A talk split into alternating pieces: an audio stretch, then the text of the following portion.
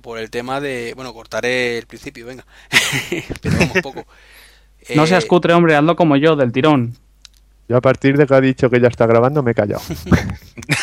ya te ha entrado el miedo escénico. Ay, ay, ay, ay, ay. Venga, a- ya que estamos aquí a saco, vamos, vamos a presentarlo bien.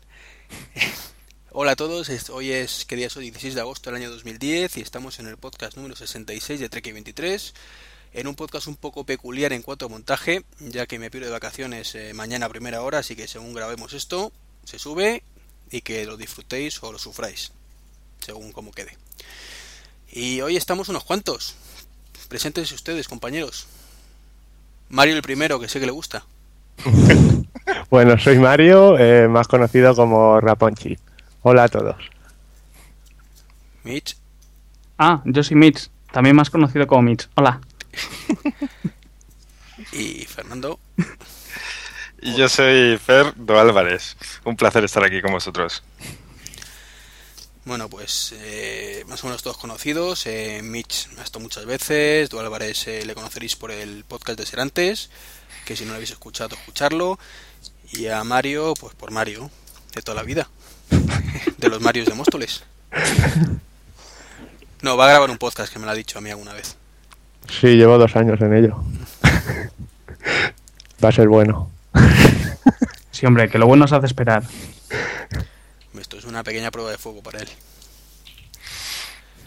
Bueno, y tras esta pequeña presentación medio coñera, ¿os parece que empecemos? ¿Vale? Bien. Dale, dale. Pues le damos. Eh, a ver, novedades así de estas semanas, del último podcast, que tampoco hay muchas. Eh, Amazon pues ha presentado un Kindle nuevo que si no me equivoco lo empieza a vender el mes que viene por ciento y pocos dólares al cambio unos 100 eurillos. ¿Cómo lo veis? Hombre, mm, 100 eurillos a cambio, no exactamente. He hecho una simulación de compra y son 145 euros lo que viene a salirnos si lo queremos comprar aquí. Gastos de envío, ¿no? Gasto de envío sí, pero los gastos de envío no son muchos. Lo que pasa es que ya te incluye el servicio de aduanas y todo. El, de, el servicio de aduana, si es igual que antes, sumarle un poquito más. Porque después, eh, eh, eh, me explico. Yo compré el Kindle, eh, el anterior, y, y contactó conmigo aduanas al mes y medio de recibirlo y, a ver- y creer que lo tenía todo en paz. Y resulta que les debía 25 euros más o algo así. Pues según parece Amazon, eh, registra el producto en aduanas como algo... Vamos, UPS me lo explicó así, dice que lo registra lo más barato que puede.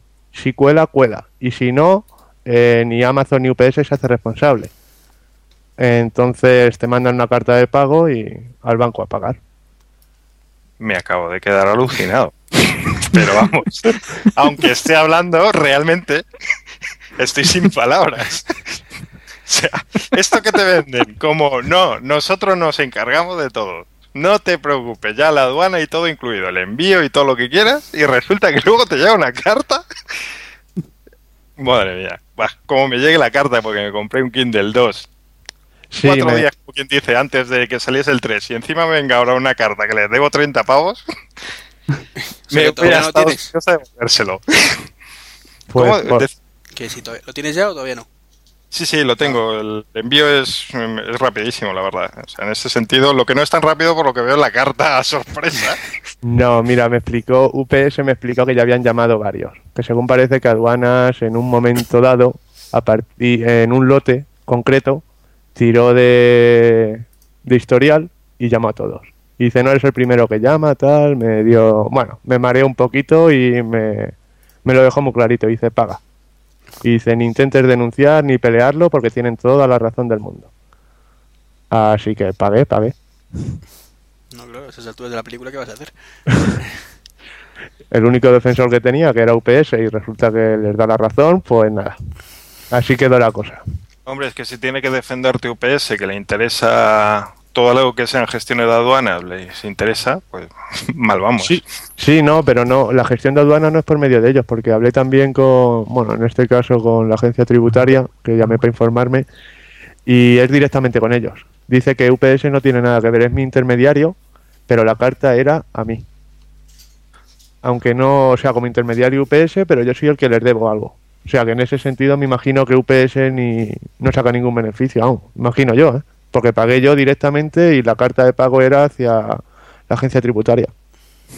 Así que me tangaron, yo creo que me tangaron. Tú piensas que en estos momentos eh, los impuestos están para todo. O sea, cual- cualquier excusa es buena para sacarte la pasta. Entonces, Sí. supongo que eso también influirá y mucho. Bueno, es una forma de consolarse.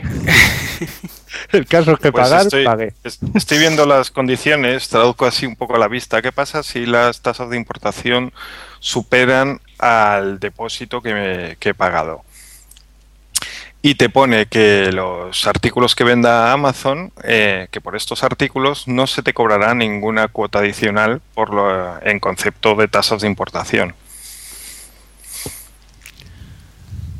En el caso de lo- cuando Amazon hace pues como de buy, sabéis que a veces otro- otras tiendas venden a, través de Amazon, dicen que sí, que tienes que contactar con ellos y ver qué es lo que resulta aplicable en ese caso. Pero aquí en las condiciones de Amazon dice que si, si el importe real es superior a lo que te han cobrado, que no te lo cobrarán. Eh, ¿No te lo cobrará quién? ¿Amazon? O el... A ver, te explico. A lo mejor la, la condición esa es que no te lo cobrará Amazon. No te pedirá el dinero. claro, no te lo pide. Hombre, eso, eso ya sería ingeniería legal de alto nivel, ¿no? No, yo, yo el tema es por explicarme que es que me Tú el estoy que poniendo en tuviste que pagar, ¿no? Por eso digo que yo he pagado. O sea, aquí paga todo el mundo. Pues me dejas alucinado con ese tema. Nada, no, mira, hay mucha gente que pidió el aparato y no les... Vamos, no les mando ninguna carta, así que... Suerte. Tu reza Sabes. o algo, pon velas. Hombre, todavía tienes dos meses de margen, ¿eh? No es por deprimirte.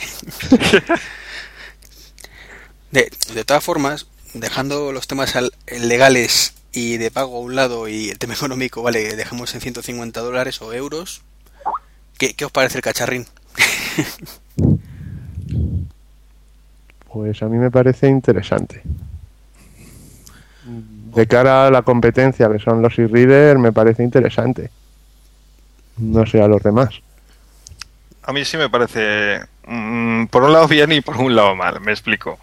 Yo creo que el principal argumento de venta de un Kindle es eh, pues la comodidad de comprarte un libro desde el propio dispositivo. Si estás, por ejemplo, en la playa y alguien te habla un libro y te apetece en ese justo o preciso momento bajarte el libro, porque somos así, lo queremos aquí y ahora.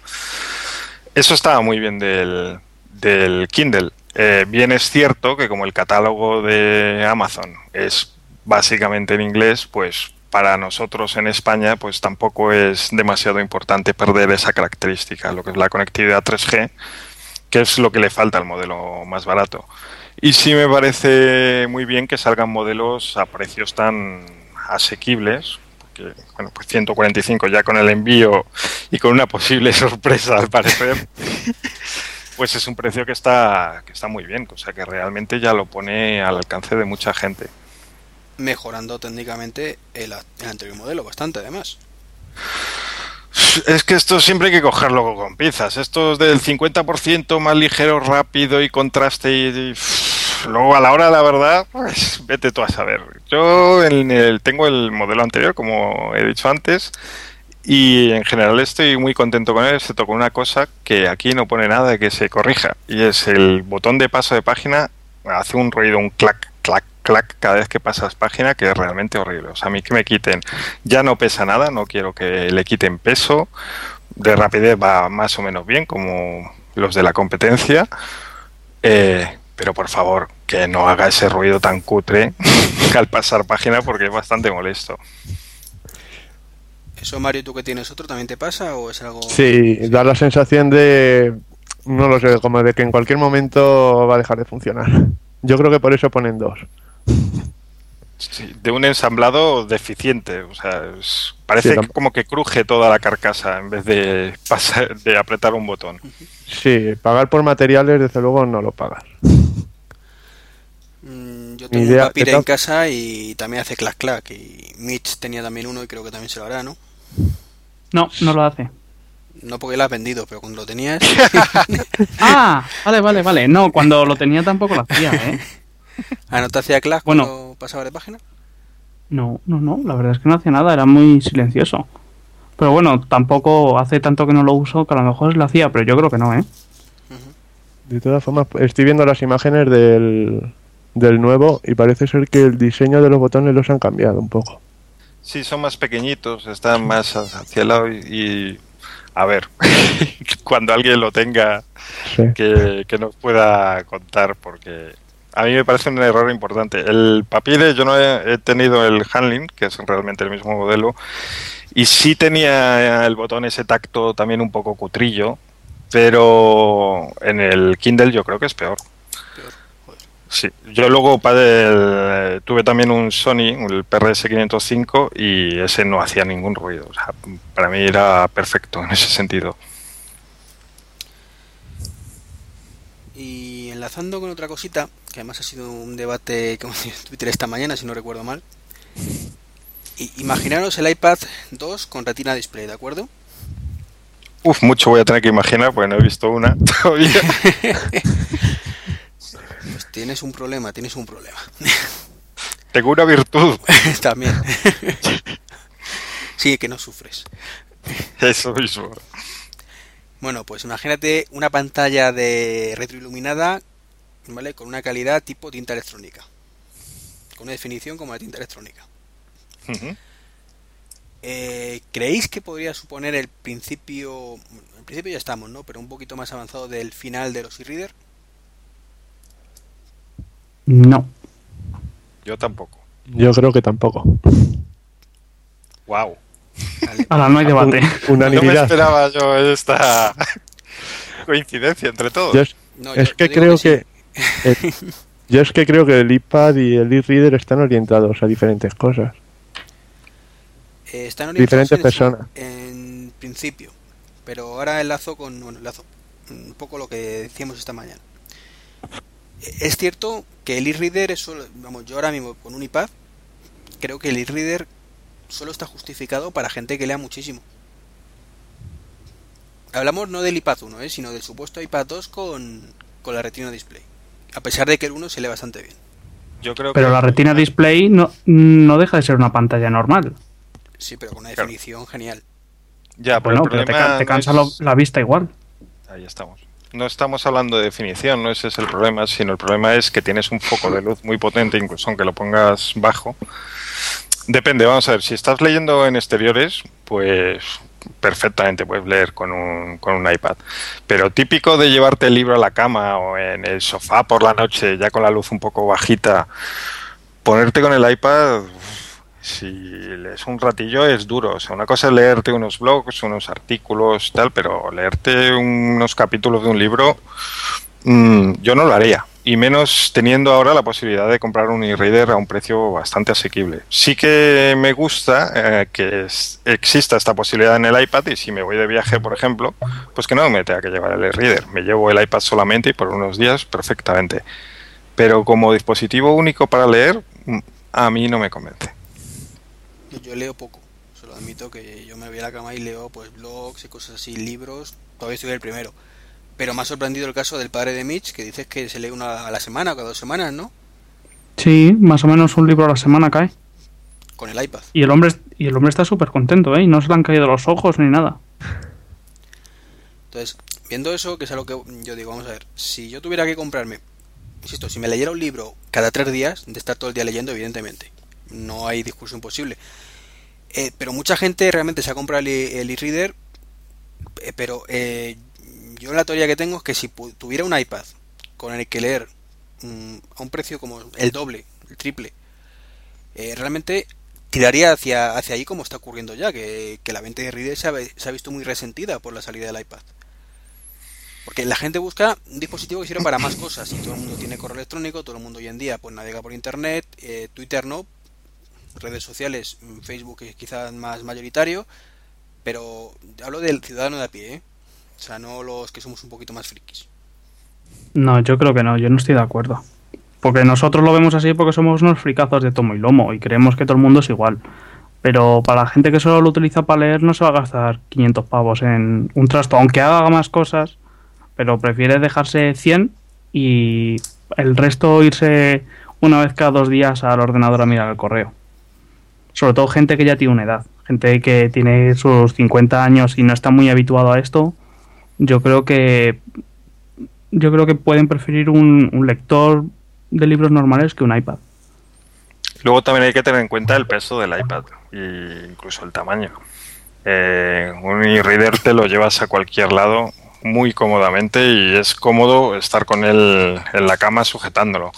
Un iPad, pues lo hacemos, sí, vale, pero tiene su peso, ¿eh? tiene que, en fin, Son 700 picogramos, es cierto. desarrolla las muñecas. Bueno, pues nada, me he quedado solo, poco debate entonces. Sois tres contra uno, yo no. No, No, vamos a ver, abusones, ah, y entonces no. Yo eh, lo que dices, eh, en parte sí estoy de acuerdo. Para la gente que lea poco y que sí que le interesen otras funciones, pues por supuesto que un, que un iPad puede estar bien. Solo que a la mínima que A no le guste pues estar en cama conectado a internet o en el sofá, o B eh, lea un poco más, lea novelas y no se lea tres páginas por la noche solamente, pues yo creo que mm, seguirán viviendo los e-reader y sobre todo si evolucionan y cambian las pantallas en color, como las Mirasol, que tienen muy buena pinta. Mm, Hombre, está claro que si evolucionan hacia el color, que es la tendencia, y lo consiguen bien, pues dices tú que tienen buena pinta. Yo todavía lo veo que los colores no son muy nítidos. Son. Hombre, pasar del blanco y negro a eso está muy bien, pero comparar eso todavía con una LCD. Pero es que un, un lector con pantalla en color lo único que te sirve es para cómics. Y no está muy orientado a ese segmento el, el tema de los lectores.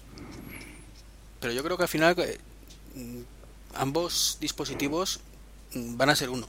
Es decir, en el momento que los e-reader empiecen a tirar de color, le empezarán a añadir correo electrónico. Co- De hecho, ya hay algunos en blanco y negro que lo tienen. Le empezarán a añadir navegación por internet, como ya hay algunos en blanco y negro que lo tiene. Entonces al final te van a hacer un e-reader que va a ser un iPad. Pues sí, probablemente. Entonces al final va a haber una, converge- eh, una convergencia ahí que, que va a haber un único dispositivo para todo eso. Claro, el problema, volvemos a la pantalla, ¿va a ser retroiluminada o no? Que es lo que yo realmente veo el problema. Hablabas del padre de Mitch, que no se le han caído los ojos. El iPad salió ayer, como quien dice. O sea, el daño que te puede hacer una pantalla retroiluminada tan cerca es un poco más a medio largo plazo que no algo a los pocos días. También si no, A los pocos días, no, desde, desde que salió en abril. Pero tú cuántas horas te tiras delante de un ordenador? todo el día. Ya está. Desde hace Básicamente. Pero Desde hace bastante tiempo.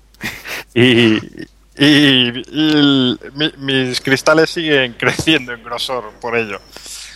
Hostia. Y precisamente por estar todo el día ante una pantalla, pues intento que por lo menos cuando estoy leyendo un libro, pues no sea, aunque solo sea ese momento, no sea una pantalla retroiluminada también.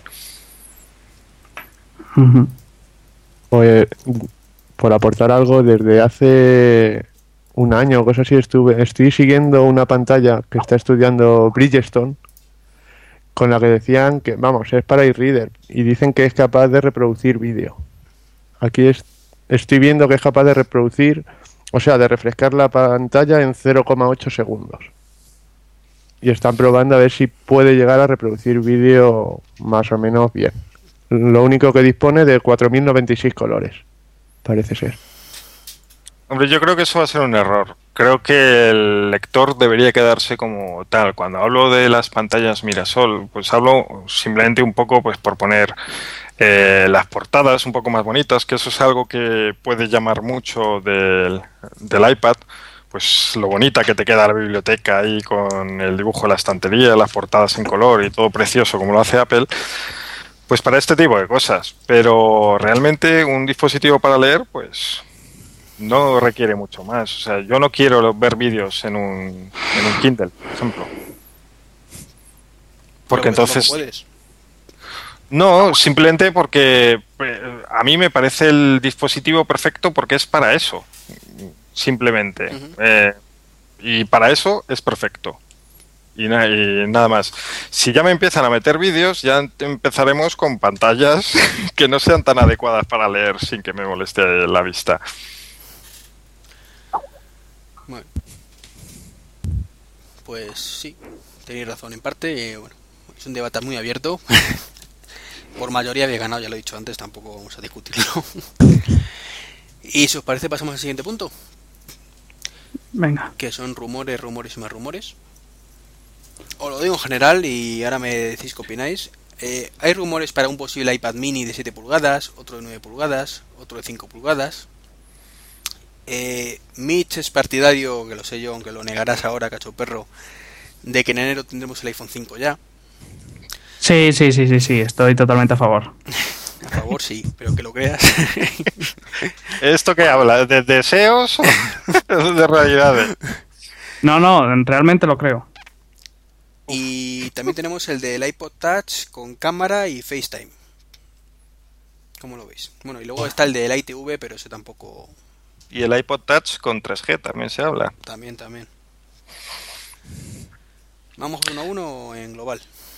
Yo el iPhone 5 eh, creo que a Apple se le puede perdonar el antena gate. Incluso si fuera cierto, eh, realmente no hubiese dudas, eh, hay problemas lo coge Stark. Bueno, pues si eso se confirmase, la gente se lo perdona, porque es Apple. Igual que se le critica a Saco, también se le perdonan cosas que no se le perdonan a nadie. Pero, pero lo que sus seguidores no le perdonarían jamás es que cuando todo el mundo se ha gastado la pasta en un iPhone 4, a los dos días sacasen un iPhone 5. Eh, Mitch, te... creo que estás con el ruidito. Sí, al rincón. Pero es que sin hablar, ¿eh? Directamente. Yo estoy de acuerdo con, con Fer. O sea, eh, me parecería que es para matarles. o sea, me, me venden ahora un iPhone 5 dentro de dos meses. O dentro de tres. Y, y creo que la polémica sería pequeña. O sea, lo de la antena gay no sería nada en comparación. Yo por esa parte, Mitch dice que protesta. Intenta hablar ahora. Hola. No, no, No, que, no, que. que no, que no. Teus se ha convertido en un robot. Bueno, de todas formas dice que protesta. A lo que Mario responde que toma nota, pero que protesta denegada. No, no, no se la denegamos, Mario, tío.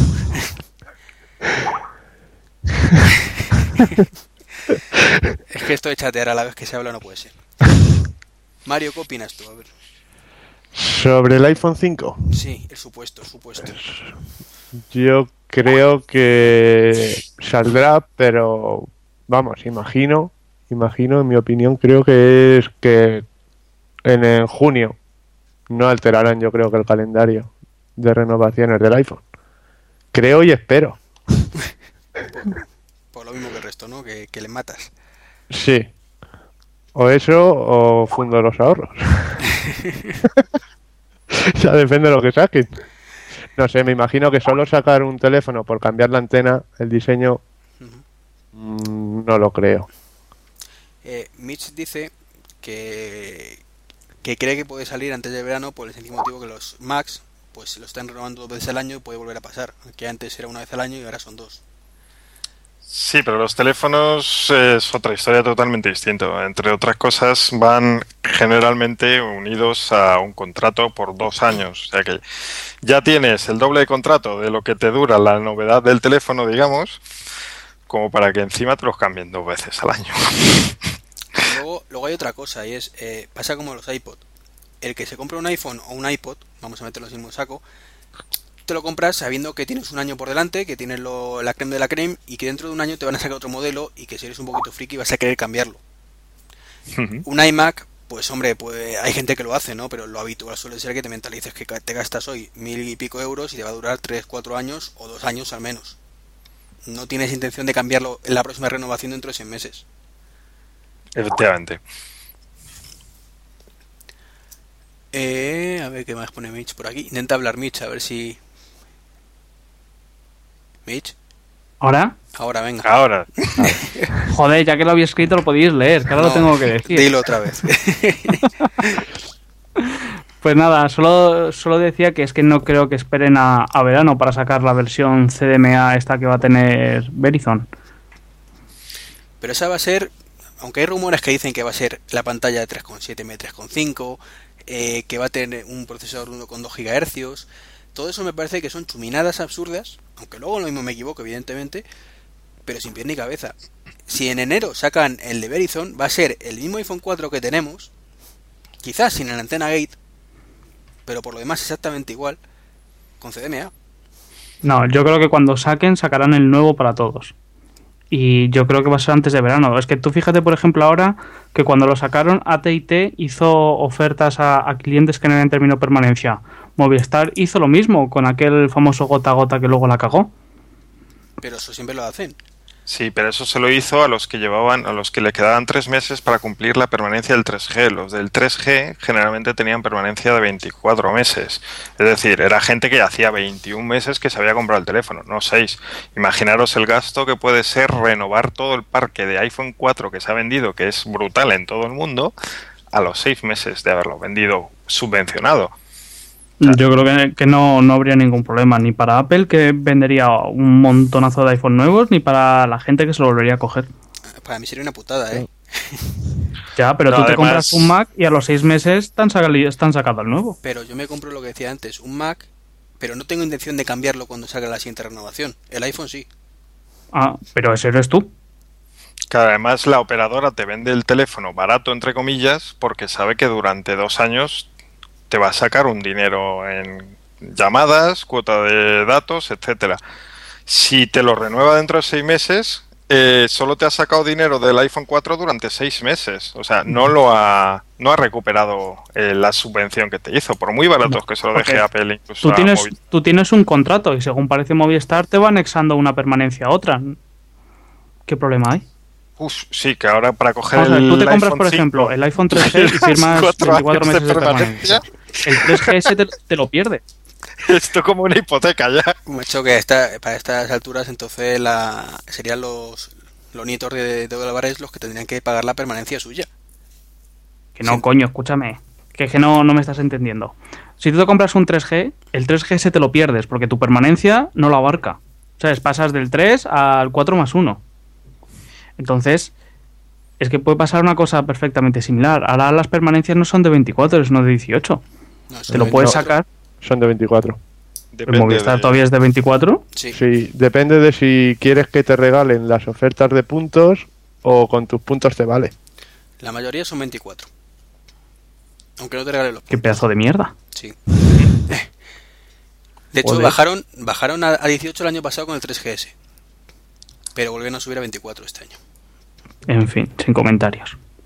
Yo lo único que vería viable y no me parecería mal, de hecho me parecería lógico, sería que, que Apple, eh, pues en un intento de cuidar su imagen, rectificara, con el mismo diseño de teléfono, rectificara un poquito el, el problema de recepción de cobertura. Yo esa es la única posibilidad que veo, que hagan una renovación silenciosa y que luego se sepa que, a partir, que los iPhone de a partir de la semana X ya no, curiosamente no pierden cobertura. Pero, Pero, es- eso parece que ya se ha hecho. Por lo visto, los de a partir de la semana, no sé si es la 25 o la 27, eh, las antenas, el, el metal que viene por fuera, tiene como una especie de baño. Eso es lo que dicen, pero la cobertura, si tú lo tapas y haces la, la esa, pierde un poquito igual. Pues entonces es que el problema sigue ahí, tienen que hacer un diseño nuevo y lo tienen que hacer ya. No yo pueden estar durante un año entero vendiendo un, un móvil defectuoso. Sí, porque no se vende, ¿verdad? es que no Hombre, tienen al- ningún problema. O sea, es lo que grave. digo. O sea, la gente no se lo. Eso se lo perdona. Incluso salen noticias de que es igual con todos y tal. Y al final no pasa nada. Pero Apple realmente se metería en un problemón, yo creo. Vamos, si sacase un. vamos, decían los controladores aéreos que podían derrocar a un gobierno haciendo una huelga. Pues si Apple saca un iPhone 5 en enero, se acaba el mundo, chicos. No, yo creo que no. Ahí la Es revolución. que Apple. si, si es que tú lo has dicho, se le perdonan muchas cosas y esto pues será una más. Uy, pero se le perdonan fallos, se le perdona un fallo de hardware. No se le perdona que saque un producto y que tú no vayas a poder tenerlo porque estás atadísimo con el anterior. Bueno, pero es que eso es como todo. Y cuando. ¿Y entonces qué hacemos? ¿Sacamos un, un iPhone cada dos años para mantener los contratos de 24 meses y que la gente no, No, se lo vaya año. perdiendo? Cada, Cada año, año lo están y, haciendo. que- y los fricazos como nosotros pues trampeamos para ver cómo conseguimos cambiarlo todos los años. Pues ya está. En vez de un- una vez al año, pues ahora cambian en seis meses y luego ya se tiran un año y medio sin sacarlo. Pero rompes todo el sistema que tienes de permanencias. O sea, todos los años lo has sacado en junio. Y ahora lo sacas en enero. mm, hay gente que no lo va a poder comprar porque le quedan seis meses. Y hay gente que no lo va a poder comprar porque le queda un año y medio. O eso, o gastarse un dineral en, coge- en conseguir el 5 cuando salga. ¿Y la gente que se lo compra en octubre o en abril? ¿Va siempre a, a traspiés o qué? Sí. Sí. Pues, pues, pero- coño, pues lo mismo. Y, ade- y además lo, lo engañada que se sentiría la gente. Ahora todo el mundo dice que el iPhone va bien y que no que realmente no se pierde cobertura o apenas y tal. Bueno, si saliese un iPhone 5 en enero, de repente todo el mundo se sentiría fatal con su teléfono y empezarían a decir que se le caen las llamadas. O sea, es que yo creo que sería muy perjudicial para Apple, porque ahí sí que sería un reconocimiento brutal de que el- hay un problema gordísimo, ya no es hay un problemilla y te regalo una funda. No, pero sí, el problema es gordo y ya lo han reconocido y, y ha habido despido. ¿Qué, qué- qué más quieres para confirmarlo? Llegado, llegados a ese punto, ¿el Apple Car te serviría para poder cambiarlo? Decirle, vale, me has vendido un producto defectuoso, pues cámbiamelo. Te darán uno igual. No, seguramente te serviría, pero como los iPod Nano en Japón. Estos que se prenden fuego. Cinco años después, cuando ya no quieras el teléfono para nada, dirá, el que quiera que me lo mande, que yo le mando uno nuevo. Sin el problema. Pero a ver, que, que realmente el problema... A ver, no vamos a decir que no existe. Existe, evidentemente. El problema es que no es grave. O ¿Que no grave? No grave. Yo todavía no se me ha cortado ninguna a llamada. ver, ¿eh? ¿sabes para quién es grave? Para la gente, por ejemplo, en España de Orange, que tiene muy poca cobertura 3G o muy poca cobertura en general. Y entonces a esas personas, por lo que he leído, sí, sí les supone un problema perder una raya de cobertura. Porque es la diferencia entre, entre que tengas o no tengas cobertura. Igual que les pasa a los de Estados Unidos con AT&T en muchos sitios. Pero si tienes Vodafone, si tienes Movistar, que pierde una raya de cobertura, vale, es cierto. Eh, Es, pero no hace falta hacer el, el agarre este que lo llaman de la muerte. O sea, con cogerlo con normal, ya ves que, que el teléfono pierde un poquito de cobertura, pero no es grave.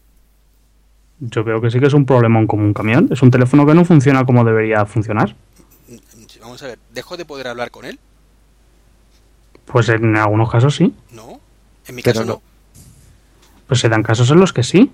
Y con otros teléfonos en, no. en los que tienen muy poca cobertura. Pero es que eso ya, eso ya pasa ahora con el 3GS. Yo, por ejemplo, hace poco estuve con mi novia, nos fuimos a Portugal, que lo tenemos aquí al lado. Ella tenía cobertura española con una BlackBerry 8100 que tiene pues unos 4 o 5 años y yo con el- mi super iPhone 3GS no tenía cobertura.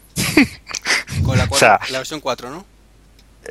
¿Cómo la versión? No, el 3GS. Sí, pero la versión 4 del, del iOS. Sí. Eh, Es Sí, que, de todas formas, los han metido la zarpa, o, o lo han hecho aposta, con la versión 4 con una cosa. Y es que ahora le cuesta mucho más coger cobertura, sea el 3G, o sea, el 3GS o el 4. Y eso también influye, porque yo mm, lo noté con el 3GS, que en muchas zonas donde antes pillaba la cobertura 3G sin ningún problema, a la, mi- a la mínima la perdía y se me quedaba entre- en, en Edge. Mm. Sí, eso a mí también me pasa. Y, y antes no te pasaba, que no. No. Y es la versión 4, eso ya es software puro y duro. Pero ¿qué pasa? Que como han querido dar a entender seguramente o intentar demostrar que la batería dura más con la versión 4, habrán bajado a lo mejor la potencia de las antenas, de la recepción de las antenas, si es que se puede hacer, que tú de eso controlas mil veces más que yo, ahora me corriges si no, y entonces pierde un poquito de cobertura por ahí. Pero si es que tampoco te hace falta eso, porque si tú lo que pretendes demostrar es que se caen menos llamadas con el iPhone 4 y con el 3GS, lo único que tienes que hacer es que el 3GS reciba menos cobertura y ya está. No, es lo que están haciendo. Es que es lo que te, te decía ahora mismo, que le han puesto, pff, hay algún problemilla ahí, por el cual tanto el 3GS como el 4 tienen, pierde, pierden cobertura. Mira, el pues 4 la, la pierde por el diseño y ya está. Si es que no tiene más. Y el 3GS, desde que actualizaron el, el software, también pierde más cobertura. Pues es que no es casualidad. Yo es que soy un mal pensado en estas cosas, pero casualidad no es. Para igualar comparaciones. Igual No. que el rendimiento, mm, no sé cuál habrá sido vuestra experiencia, pero yo con un 3GS, no 3G, sino 3GS, que se supone que con la versión 4 del sistema operativo iba perfectamente, pues a mí me iba muy mal. Yo, de hecho, no tenía pensado comprar el, el 4 el- y me lo empecé a plantear muy seriamente después de instalar el nuevo firmware, porque es que me iba fatal. Restauré 20 veces, ni jailbreak ni nada, y es que no, no me iba fino. Y al final lo que tuve que hacer es una restauración de cero. Y ahora, pues me va bien, pero no me va tan fino como me iba la versión anterior. Bueno, Dicen que la 4.1 mejora bastante el rendimiento. Hombre, yo con, con la 4 me va igual de bien o mejor que la 3. Otra cosa es la batería que, que se la come y es por el Ultra Snow, por la liberación, porque el mío es americano. Y, pero ya te digo, de rendimiento muy bien. El 3G sí que va como el culo y eso estoy segurísimo que es cosa de Apple. Porque es que tiene que haber un momento en el que te cambies de, aparato. Y la gente, si tienes un 3G y te funciona bien, ¿por qué vas a cambiar un 4 si no eres un friki? Pues no vas a cambiar. Pero sin embargo, si te va mal, dices, joder, qué mal me va, pero me gusta mucho, voy a comprarme el nuevo. Sí. Y luego te sacan tres meses después la, la, la 4.1, que va de lujo otra vez, pero ya han vendido un huevo de teléfonos. Claro. Y luego te sacan en enero el iPhone 5 Que no, y ya está. que no.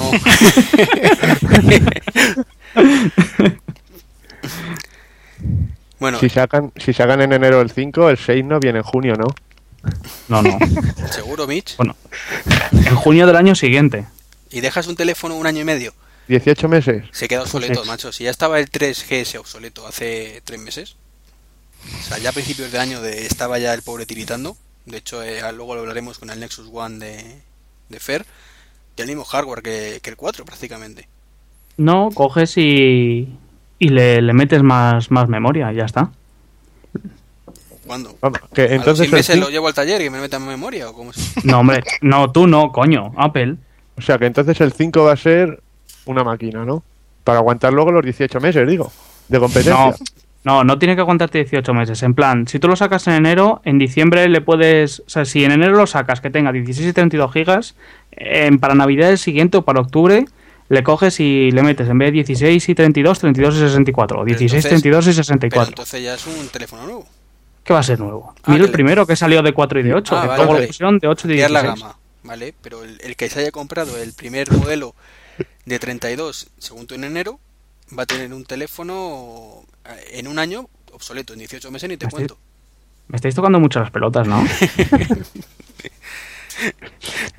Tú eres el que defiende ese punto. Joder, mancho, esto parece salsa rosa, aquí todos contra mí. Joder, antes habéis estado contra mí con todo lo del Kindle. O sea, yo creo que sí que en enero van a, sa- van a hacer algo, porque tienen que hacer algo. Tienen que hacer o un rediseño o lanzar un modelo nuevo, porque esto no lo pueden aguantar durante un año. Por ventas sí, porque es que están vendiendo todo lo que fabrican.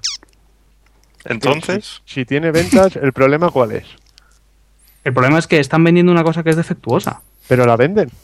si, O sea, si la venden y se ah. meten en un fregado, si sacan otro, Nos ha jodido. Windows lo venden desde hace 20 años y ¿Ves? defectuoso desde la primera versión. y lo cambiaron cuando empezaron a no venderlo. Por eso estuvo el equipo ahí hasta que estábamos todos que lo manejamos con los ojos cerrados. Bueno, diciendo, yo todavía "Por lo sigo teniendo en hacer". el trabajo, el XP, ¿eh? Pues, Bueno, ce- cerramos este tema ya para no tocar más las pelotillas a Mitch, que el pobre está ahí un poco agobiado. que luego se venga de nosotros. Eso. Eh, el iPad mini, ¿creéis que saldrá o que no saldrá? Yo creo que no. yo lo dudo también. Eh, para alguna gente quizás sería más interesante un equipo un poco más pequeño. A mí me gusta tal y como está. Pero no creo que Apple se meta en fregados ya de meter muchas más resoluciones, tamaño de pantalla que puedan contribuir al tema que hablaremos luego de fragmentación. O sea, lo bueno de Apple es que no hay o apenas hay fragmentación. Y con estas cosas mm, empezaría a romper ese ecosistema tan unido. Yo creo que sí. ¿Tú Y no es por joder, ¿eh? Y no es por joder. ¿Por Igual- qué crees Sí, que pero cuando... Sí, sí, pero solo si sale un, un segundo iPad con un Retina Display o como lo llames. simplemente dejan el, el pequeño de 7 pulgadas con la resolución que tiene ahora, las cosas le siguen valiendo y el nuevo pues lo pones a la resolución que le quieras poner. Porque hay gente que le parece demasiado grande y es que 9 pulgadas para ciertas cosas son demasiado grandes. Sí, pero también es demasiado grande el iPhone y también hubo rumores en su, eh, los de entre los tres primeros años del iPhone mini y no entra por ahí Apple. Y, ya directamente, Ah. de hecho, yo creo que ya nadie habla de un iPhone nano. O sea, se ha muerto. O sea, todo el mundo ya se ha dicho, vale, sí, si tengo un teléfono va a ser grande. y ya nadie se preocupa de pensar, pues si hubiera uno más pequeño sí que me lo compraría, pero es que este es un ladrillo. No. Claro, es que viendo los mostrencos que hay de 4 pulgadas y media, joder, un iPhone parece pequeño. Hostia, es que el, ayer vi el Galaxy S y madre mía. madre mía. ¿No has visto el Droid? El, el Droid no es nada comparado al Galaxy. Joder, pues ¿No a mí el, el Droid, Galaxy? el Droid nuevo, el, ¿cuál Galaxy les pica? El S, el que tiene una pantalla de 4 y pico. Vaya bicho. No, Es- no, no lo he visto, pero bueno, he pues he visto el Droid que es de 4,3 o de 4,4, que lo compras y te ve una carretilla. Pues, el, el Droid, pero ¿qué Droid? Porque yo he tenido el Droid, el que aquí se comercializó como Milestone y es de 3,7 la pantalla. El, el último, el Droid X, este que anuncian que Ah, no necesita sí. chaqueta y luego la cobertura se le va hasta encima de la mesa. Sí, ese no lo he visto. Pues debe ser entonces como el, como el que digo yo. El Samsung Galaxy X S. eh, yo lo vi y parece más una, una tablet pues de lo que había antes, como las de Nokia y esto, de cuatro y pico, que un teléfono. O sea, llevarse eso a la cara ya es. te tapa la cara. o sea, ves un teléfono grande y detrás hay una persona. Claro. Es como los Sony Ericsson viejos, la serie P aquella, pues lo mismo, pero nuevo.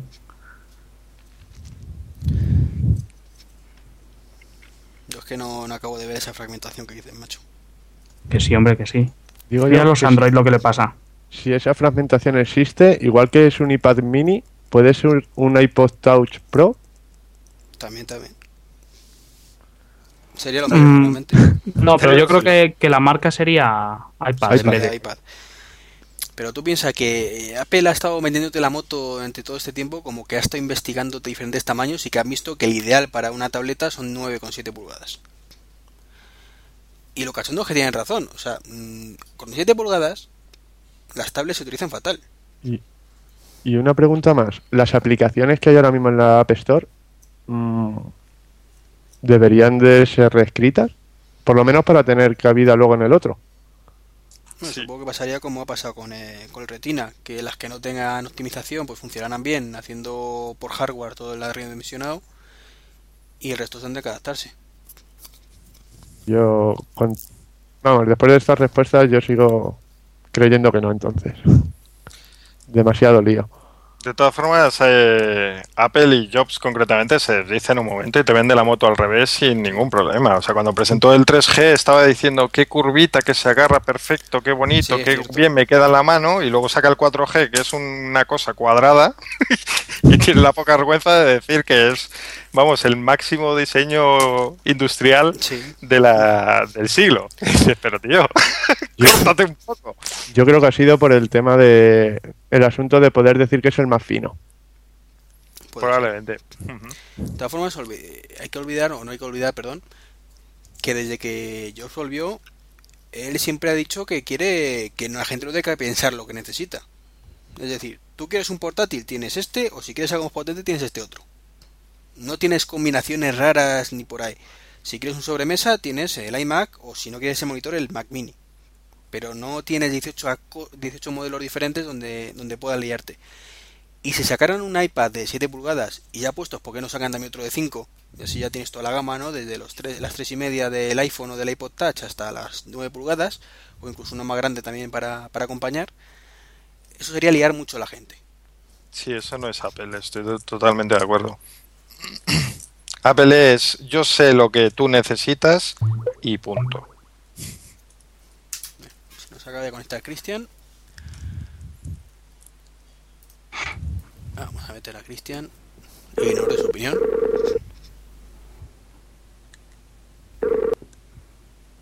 Pues se ha colgado.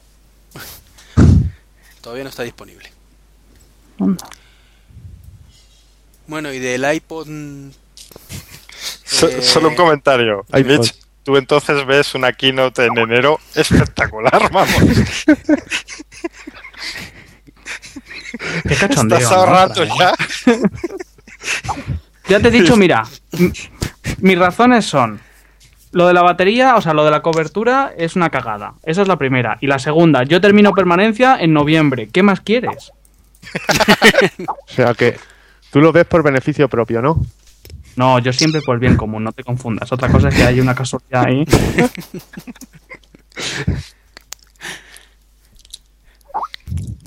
Bueno, y el iPod Touch, que creéis que tendrá dos cámaras Retina Display, y FaceTime y 3G. Yo ese creo que sí, que puede ser posible. Lo de 3G no, eso ya lo dudo.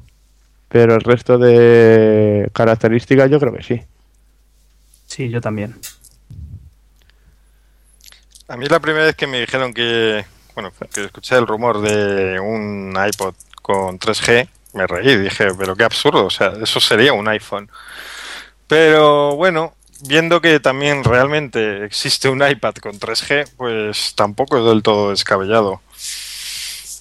Puede ser. Lo de las cámaras y el, FaceTime sí que lo veo claro. De hecho, o sea, ya el, el iPod que hay ahora ya tenía que haber llevado cámara. O sea, están tardando. Lo que pasa es que yo lo veo como una actualización muy brutal, ¿no? Pasar de ninguna a dos. Un salto muy importante. Hombre, si quiere potenciar el uso de FaceTime, yo creo que debería hacerlo. Y parece Apple muy empeñado en, en ese modo de comunicación, vamos. Sí, sí, está genial el FaceTime, ¿eh? No lo he probado todavía. Cuando Yo quieras. tampoco. Cu- Tú cuando tengas el iPhone. Mitch y yo cuando tengamos el iPhone 4 vamos a estrenarlo ahí con un FaceTime para darnos la enhorabuena, hombre. No, Mitch, Hombre, Mitch- ¿cómo lo sabes? Mitch es con el iPhone 5. En enero, concretamente. Ay, qué ilusos. Eh, Chavales, que yo juego al tute con Jobs después de comer los domingos y me cuenta cosas. Pero tú le has contado la idea. No es lo que él te cuente, tú le has contado lo tuyo. Mira, yo se lo conté y me dijo, nah, eso es una gilipollez. Y al día siguiente me dijo, ¿sabes lo que he pensado? Y me lo dice.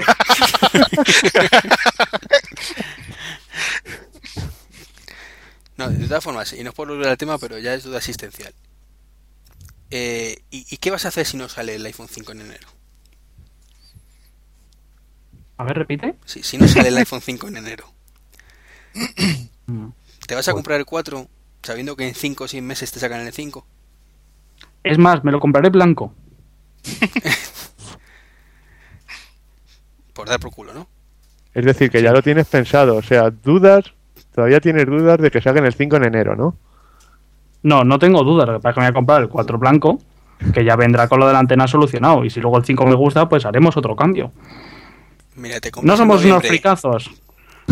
Te digo yo a ti, te compras en noviembre el blanco, el 4 en blanco, y te sale en enero el 5, Cuando eres el único que lo pensaba. y Y creo que yo- que creas un problema. sí, sí, no Mira, yo te digo una cosa. Yo soy el tío más cenizo que hay. Y si me compro un, un iPhone en noviembre, en enero sale el nuevo. Yo en ese caso sí que llamaba a Jobs. le, pre- le mandaba este podcast como prueba. Bueno, anda, pa- pasemos al siguiente punto. que, que si no, no no avanzamos, no avanzamos. Eh, eh, bueno, el ITV, venga, ¿qué os parece? Los rumores que por ahí que dicen que va a ser como un iPhone, pero sin pantalla. Sí. Un aparatito de una cajita así del tamaño iPhone, con un conector que va a la tele y va a reproducir en 720p. Como un tibo. Como el Western Digital TV. Sí, pero, Famoso. sí, pero el Western Digital al menos son a 1080 cuando lo reproduce, ¿no? Pero pero esto es 720 y hay con memoria flash de 16 gigas. Hombre, ¿por qué quieres que te diga? Si tienes que hacer un streaming a 1080 o tienes un pepino de unos 50 megas o te mueres del asco. Sí, pero es que el streaming lo quiero hacer desde mi ordenador, que está con el cablecito a 3 metros. Entonces el Apple TV no tiene sentido. Si sacan un Apple TV es para venderte cosas. Y si te las venden y te las venden en Full HD, o tienes un pepino de conexión o te mueres. Yo es la única razón por la que lo veo. Lo suyo es que puede reproducir las dos cosas. Ya, pero si el Apple Store no te vende nada a 1028, ¿para qué van a hacer un aparato que sea más potente, gastándose más dinero, para cobrártelo al mismo y ganar menos? ¿Sabes lo que te quiero decir? Para que se lo compres, porque pues el 120 yo creo que poco, pocos lo van a comprar. No, no creo. Es tecnología obsoleta. Que de acuerdo que Apple ¿cómo- es experto pero cómo que obsoleta? Pero, ¿cómo que 720p es tecnología obsoleta? ¿eh? Desde que salieron los, set- los 1080, ¿Qué pasa? ¿Que la tele emite 1080 o qué? es que la tele está obsoleta. Apple No, está- metió lector de tarjetas SD antes de ayer en los ordenadores, ¿eh? Sí, sí. Un pequeño recordatorio.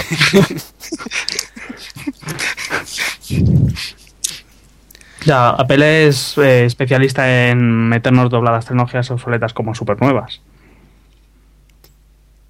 Y meter tecnologías 3G. super nuevas cuando nadie las tiene también. O sea, es una cosa rara.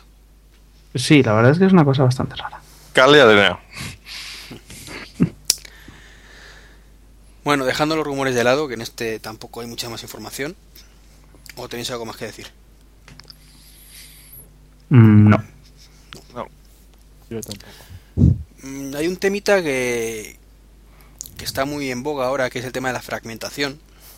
Está, yo entiendo la fragmentación que existe en Android como realmente fragmentación, pero también dice que el Apple Store está muy fragmentada y que sacara, si sacaran, por ejemplo, una ITV con un Apple TV con tienda de aplicaciones, fragmentaría más la Apple Store. ¿Vosotros creéis que es así o no? Yo ahora digo lo que pienso, pero después. Yo creo que quien hable de fragmentación en Apple es que no ha pasado por Android. Por poner un ejemplo. Porque en todas las plataformas pasa eso. Eh, bien es cierto que lo principal de Apple y que más debería proteger es que es una plataforma mm, muy bien atada de momento. Y pues lo que hablábamos antes de los iPad creo que sería un error eh, perder eso, porque bueno, los competidores se están acercando y eso es uno de sus principales armas. Es decir, yo tengo una plataforma muy compacta y debe tener cuidado y protegerla. Sí, yo estoy, yo estoy de acuerdo. Porque yo, por ejemplo, tengo un, un Android. Y, y es que es horrible. O sea, es un HTC Legend, está muy bien, tiene un LED. Y entonces digo, ah, pues mira, voy a utilizarlo como linterna. Pues no, en el Android Market hay 500 programas de linterna, pero ninguno vale. Uno es para el Droid, otro es para el, el Desire, otro es para el no sé qué. Pues coño, ¿qué es esto? Y luego las resoluciones. Otros salen descuadrados, otros y, y a poco que Apple empieza a sacar resoluciones de pantalla distintas y, y aparatos distintos, al final, al final va a pasar lo mismo. Yo creo que hay una mala, mal concepto de lo que es la, fragmentación como tal. Para mí, al menos para mí, eh, la fragmentación es lo que decís de Android y es donde un dispositivo que tiene el mismo hardware que otro no puede eh, acceder a una serie de cosas porque tiene un sistema operativo obsoleto porque el fabricante no le deja poner otro. Eso para mí es la auténtica fragmentación. Que digas, es que yo con la 1.5 no puedo, pero es que tampoco puedo avanzar a la 2 eh, para mí que Apple tenga ahora aplicaciones para el iPhone o que tenga para aplicaciones para el iPhone, para el iPad, eh, pues no es fragmentación. Es vendo dos, dos productos, dos gamas de productos en mi tienda. Es como si me dices que el corte inglés está muy fragmentado porque vende chaquetas y pantalones. pues, y en otra informática, no. No, pero no hablamos de eso. Hablamos de que saliese un iPad de 5 pulgadas y que las aplicaciones que se han hecho pensando en las 9, en el de 5 fuesen inusables. Pues por tamaño, por mucho que le redujese la resolución, por lo que fuera, pues no, porque han sido desarrolladas pensando en una pantalla grande. Y ese es el problema que, que hay con Android. Pues problemas de, pues, como decía Mitch, de resoluciones, de tal. Pues hay programas que no te, tú los ves en el market, pero en tu teléfono no van a funcionar. Pero pensados para el teléfono. Pensados para la plataforma. Claro, Claro, pensado el para la sistema plataforma. operativo. Claro, que es a lo que voy, que, que eso ahora mismo, hoy por hoy, es que ya dicen que, que la Apple Store fra- está fragmentada. ¿Por qué? ¿Porque hay tres programas que no valen para el iPhone 3G? No. Efectivamente, y es que eso no es así. O sea, si evidentemente, si tu teléfono no tiene una serie de cosas, no hablamos de la retina display, sino de otra serie de cosas, por ejemplo, de no tiene brújula, pues chico, no puedes hacer un juego con brújula, es que era de cajón. Sí, pero eso no Eh, es fragmentación. por eso, eso es la es- limitación del teléfono. Claro. Ahí está la fragmentación, punto pelota, eh, o sea, la limitación. Pero en el Android no, no, no ese es el problema, es lo que decís, de que es que las versiones son diferentes, las resoluciones son diferentes. Ese es el Claro, el problema, el problema es que Apple saca un solo teléfono cada año. Precisamente por eso veo muy improbable lo de los seis meses que hablábamos antes. Eh, durante ese año se adaptan los programas al teléfono nuevo y, todo va muy bien. En el momento que cambiase eso es donde llegarían los problemas, donde pues lo que lo que vemos con Android, que hay churricientos mil equipos, cada uno con su pantalla, con su resolución, con sus botones, que uno tiene este programa que le das al botón de la cámara y hace no sé qué, pero si yo no tengo botón de la cámara. Y cosas como esas, pues hay mil, porque claro, los programadores no se pueden poner a pensar en las características de los cientos de teléfonos Android que hay, cada uno con sus cosillas. En Apple estamos hablando simplemente de detalles muy pequeños, como que le falta la brújula, como que tiene tal resolución. Eso yo que no sé programar, pero supongo que no es demasiado problema. Claro, pero eso no llega a ser una fragmentación como tal. Eso es un poco limitación, porque si, por ejemplo, en un 3G no puedes utilizar algo que tiene brújula, pues coño, mm, yo qué sé. Es que eso lo único que limita es a los 3Gs. En plan. Es que no, no sé cómo explicártelo, pero que es una limitación propia del aparato, porque si tú ahora dices, vale, pues no voy a hacer ningún programa que utilice la brújula, para no dejar atrás los 3Gs. Pues coño, entonces, ¿para qué sacas teléfonos nuevos con más cosas y los programas no lo van a utilizar? Yo en eso de la fragmentación lo que sí que estaría bien es que quizás Apple diese un toque de atención a los fabricantes de software. Por ejemplo, y yo sé, juegos, juegos que es lo que más mm, consume de recursos, que pongan un aviso quizás o algo a los del 3G de que las pruebas de que el juego es fluido eh, están hechas en un 4. Porque sí es verdad que si te pones a ver las críticas de muchos juegos, mm, las mayorías que son negativas es porque tienen un 3G. Se han Eso en algunos juegos sí te lo avisa. Mm. Sí, por ejemplo en el Worms sí que te lo avisa. Te dice que en un 3G, pues el fondo animado, el no sé qué, mm, va peor que, que en otro. Pues eso es eh, lo único que encontraría eh, sentido a un poquito de fragmentación, que eh, de hecho no creo ni que se pueda considerar así. Pero bueno. Sí, sí. de todas formas, per- perdón una cosa, do- dos cosas rápidas. Donde sí se va a producir la, fra- la primera, que ahí sí podemos decir fragmentación real, es con el tema del iPhone 2G. Donde eh, Apple ha cortado el grifo en las versiones. Entonces, en el momento que una aplicación ponga mínimo la versión 4, eh, aunque no sea por, aunque técnicamente pudiera fu- funcionar bien, en el 2G va- no, no va a funcionarle. Que Pues eso no va a pasar. comentado antes. ¿Qué puede pasar? No, ya, pero va a ser la No, primera que, fragmentación. que va a pasar. Ya, ya, que va a pasar, pero bueno. También es cierto que hoy por hoy que quede con la gente con 2G van a ser 4. O sea, no, Claro, pasa, además- no pasa como Android que te lo compraste hace 6 meses y ya puedes sufrir esas consecuencias. Y solo Es va a ellos- pasar en, tres, en tres países que es donde se ha vendido el 2G. Efectivamente. Pero, pero esa renovación pasaría lo mismo que, vamos, que la que hace habitualmente con los ordenadores. Deja de prestar servicio a ciertos sistemas operativos y fuera. O sea, no ha creado ningún tipo de problema, Vale. creo. Que- y otra cosita, voy a meter a Kristen que ya está aquí y le metemos ya a partir de aquí, ¿vale? Muy bien. Y ya que nos aporte su opinión. Vamos a vacilarle. ¿Qué opines, ¿Qué opines sobre el iPhone 5? Bueno, pues ya vamos terminando. Venga, pues hasta luego, ¿eh? Muy buenas, Cristian.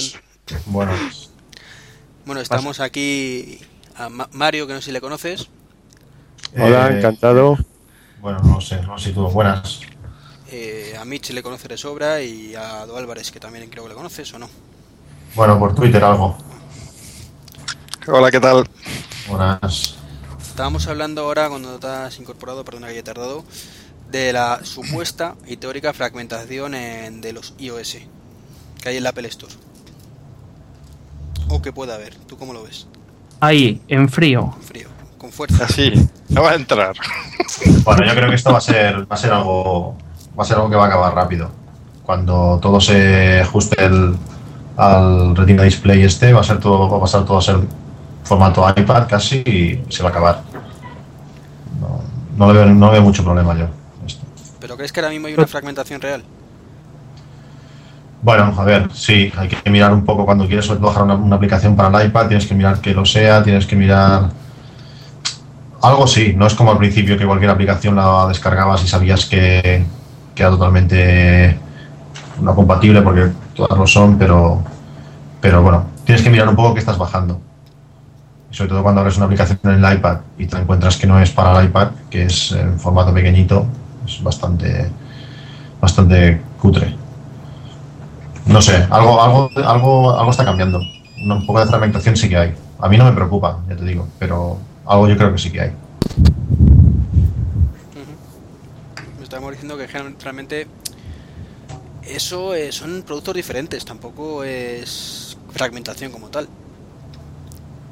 Sí, no, no es, no es el caso que podría darse con Android, aunque realmente mm, el tema de Android me gusta que esté ahí, pero me da pereza y no he probado mucho. Pero, porque realmente los dispositivos son distintos, hay diferentes formatos, diferentes pantallas. Pero, pero bueno, ya no es la, no es la Store limpia como, como teníamos antes, que, era un tipo de pantalla, era lo que había y sabías que, iba a ser para, para tu iPhone. Sí, pero hasta que no separen la, la- tienda bien separada, por decirlo así, aunque esté eh, iPad y, iPhone separado arriba, algo, algo de fragmentación sí que hay. Y quizás gente se confunda. Hombre, lo que sí que hay es el problema, eso que comentas, eh, sobre todo con grandes aplicaciones, pues por ejemplo, cliente de Facebook, que no haya para el iPad y que la gente se lo baje, porque sí, nosotros ya lo sabemos, que hay universales y tal, pero la gente pues tampoco está tan enterada de que si no tiene la crucecita no le vale y se- si le sale el Facebook, que es lo que quería, en la ventanita pequeña, pues tiene que ser un bajón. Dilo, dilo, y cutre, que es, es nefasto, eh, es nefasto. Y, hay muchas No, pero grandes ah, aplicaciones. ahí Apple a lo mejor tendría que hacer eh, la de siempre y decir, no, todo en Universal. Y me quito de problemas. Pero es que luego hay muchas aplicaciones que aprovechan muy bien las características del iPad y que es, que es bueno que no haya una universal.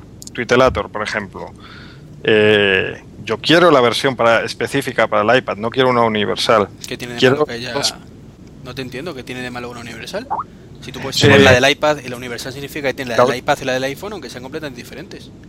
No, o sea, yo cuando hablo de universal, más que nada lo que me refiero es a coger la aplicación del iPhone y meterle el zoom a saco, o sea, darle resolución y tal para que no te quede feo y ya está. Que es lo que, eso es son lo que lo- los desarrolladores cutres que hacen eso, pero eso no, por eso no es universal. Universal significa, pues como Evernote, que no sé si la utilizarás, sí. que son dos aplicaciones completamente diferentes.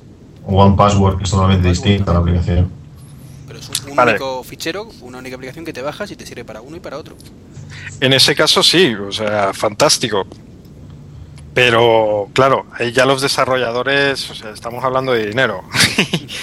y la oportunidad de que la han aprovechado muchos de vender dos versiones distintas, yo por eso lo que pedía como mínimo es que las aplicaciones del iPhone, pues que tuviesen una versión en grande, básicamente. O sea, no ampliada, sino eh, con buena resolución y que se viese bien grande. Y luego que si tú quieres pagar la versión específica, pues que si te son tan cutres que te cobran aparte, pues allá vamos. Pero que ya quede un poco de, de tu mano. ¿Vosotros, ¿Vosotros creéis que si el, el iPhone nuevo, en vez de tener la resolución que tiene, hubiera tenido la resolución del iPad, la cosa hubiera sido mejor? ¿Cómo? Es decir, con el mismo tamaño de Tú- pantalla. No, con la misma resolución que el iPad, en 1024 x 768. Sí, pero en el tamaño de las 3 pulgadas o 3 y media que tiene el iPhone. Que es decir, Sí. la, la retina display más, más aún más Sí. potente. Sí, Sería igual. Yo, yo creo que será lo mismo, pero difícilmente podrías con el dedo pulsar los botones. Porque aunque se vea muy bien, el dedo es el dedo. Y, Algunos Hombre, pero los dibujas igual de grande físicamente en pantalla. Ahora los botones tienen mucha más resolución, pero, Sí, pero, digamos que pero, de tamaño son iguales. pero estructuralmente, o sea, diseñada, no, la aplicación no puede ser la misma. O sea, no puedes eh, sacar la aplicación para el iPhone y la misma que la del iPad porque la distribución es distinta y en muchos botones no vas a poder pulsarlos. O sea, tienes que sacar dos versiones igualmente. Sí, cierto, es verdad, es verdad. Vale, retiro la pregunta. Lo has convencido. que hoy tiene mucho mérito convencer a Mitch, ¿eh? ¿Sí? Sí, sí. Está rebelde. Ya lo escucharé. podcast. Está, está empeñado que dentro de un par de meses tienes que cambiar el teléfono otra vez. ¿Yo? Sí, tú, ¿Por? que sale el iPhone 5. Ah, bueno, no hay problema. La casa es grande, no hay problema ninguno. No hay problema, ¿no? Mientras no saquen uno cada mes, cada dos meses aún, pero cada mes no. claro. Mira, mira Nokia, te saca tres teléfonos al mes. Sí, y compras todo, ¿no? Pero, pero nadie, nadie se Pero compra nadie todo. lo quiere. Pues vosotros que sois unos ricachones lo queréis tener todo. Bueno, cambiando de tema, que nos enrollamos mucho, aunque es culpa mía, lo admito. Eh, Apple ha comprado Liquid Metal. ¿Habéis visto el vídeo que hay sobre esta empresa que es metal líquido? Entre comillas, lo metal líquido no es el metal líquido Terminator, ni mucho menos. Pero tiene unas propiedades muy majas, por lo que he podido leer. Tiene una, un- es mucho más flexible que, que el metal normal. eh, más moldeable, más resistente. Tiene buena pinta, ¿no? Si se sabe la utilidad real, sí. Porque yo he estado viendo, aparte del vídeo de las pelotitas que botan, que dices, muy chulo como bota, pero no sé, que si quieres que el iPhone te rebote y te salte, no sé. Yo esperaba Y- eso. Si- se me cae, que vuelva a mi mano. O que vaya rebotando más veces y el cristal se vaya rompiendo más, ¿no? Y, y luego también la otra utilidad que he visto del, del vídeo del vídeo de Omega, que, que hacen los números con... con- Hay un con- USB fallando por ahí. Sí, pues- rincón.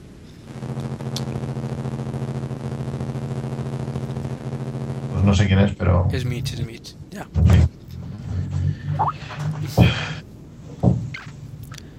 Yo, aunque, aunque acabe de entrar, voy a tener que dejaros dos minutos. Estamos con el niño intentándole enseñar a dormir.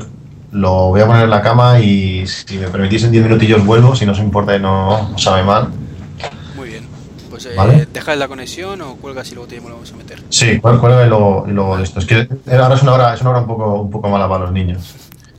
Si no tenéis hijos, no, no os liéis, que no os líen. Son tan pequeños. Me lo, consejo. me lo has avisado tarde. Es mala hora, es mala hora ahora. Bueno, ahora, ahora volveré, eh, perdonadme. Venga, tranquilo. Ahora. Venga, Fer, tu turno. Yo mm, no me enteré de esta noticia. He estado viendo un poco en la página, pero ni siquiera he visto el vídeo, así que ya hablo del iPhone sin haberlo visto el 4. Pues en esta ocasión mejor me voy a callar, que ya va a ser demasiado hablar sin conocimiento. Mario, Pues he visto el vídeo, pero no. Es que viendo el vídeo, el único significado que le veía era ese.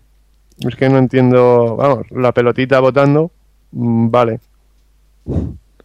Pero no. O sea, no sé si realmente los resultados de que es más ligero, más flexible, más todo. mm, no lo sé, hasta que no lo vea. No lo pueda tocar. ¿y tú, Mitch? Si es que puedes. No puede, vale. No.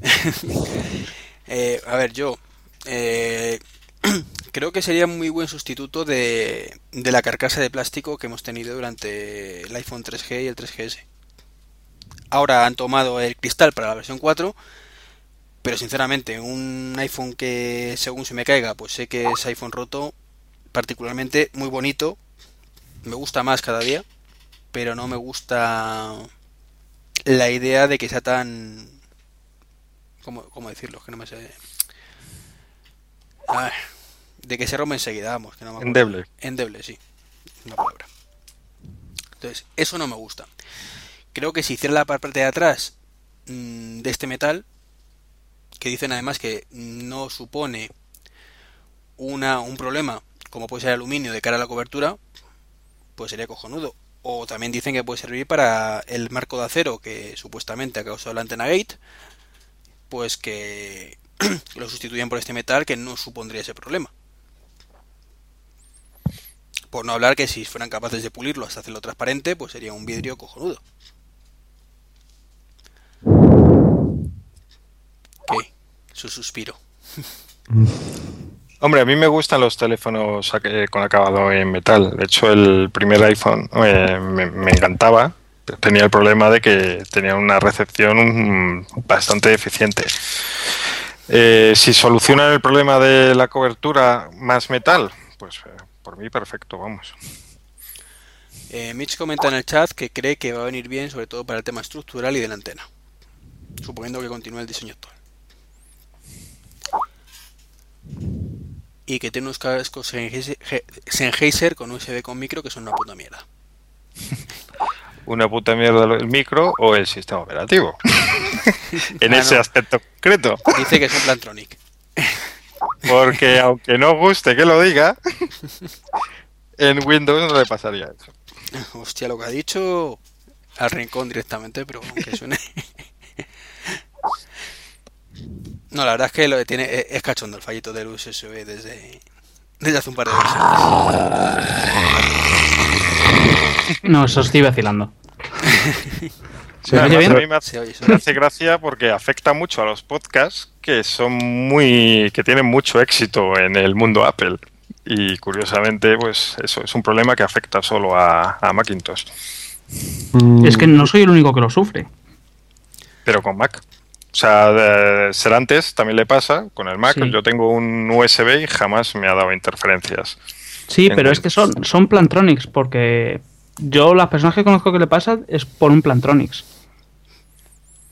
Pues debe de ser la marca, porque yo, vamos, estoy usando todo el rato. Era yo el dueño de los cascos en Heiser con micro y no. Por eso Ah. preguntaba que cuál era el problema.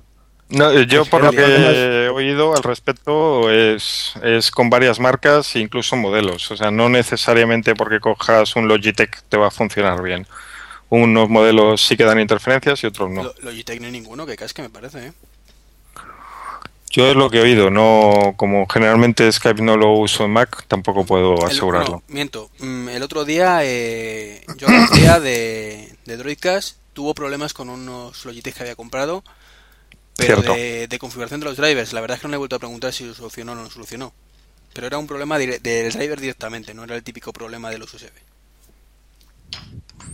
Entonces no sé si habrá relación. Bueno, del Mitch, ¿algo que decir del tema de Liquid Metal o pasamos a, al siguiente Mm, punto? no, poco que, que tiene buena pinta después de haber visto los tres vídeos promocionales que han salido en todos sitios y que no creo que solamente esté aplicado a, al iPhone y al iPad. O sea, yo creo que los primeros van a ser los portátiles por el tema de caídas y cosas de esas. Y luego porque dicen que son que es mucho más maleable que perdón, que el aluminio y entonces van a poder hacer pijadas mejores, más bonitas. A ver si es verdad. Y lo vemos pronto en acción. Es más ligero, ¿no? Según una de las características. Es más, Sí, aunque la maleabilidad, en el caso de Apple tampoco, mm, para los portátiles no termino de ver lo importante porque Apple lo que hace es un diseño muy industrial, muy de líneas rectas. No es precisamente, un- no te van a hacer un portátil ahí con mil curvas y formas y con crestas a los lados. O sea, lo que Ya, pero a lo mejor porque antes no, no podían.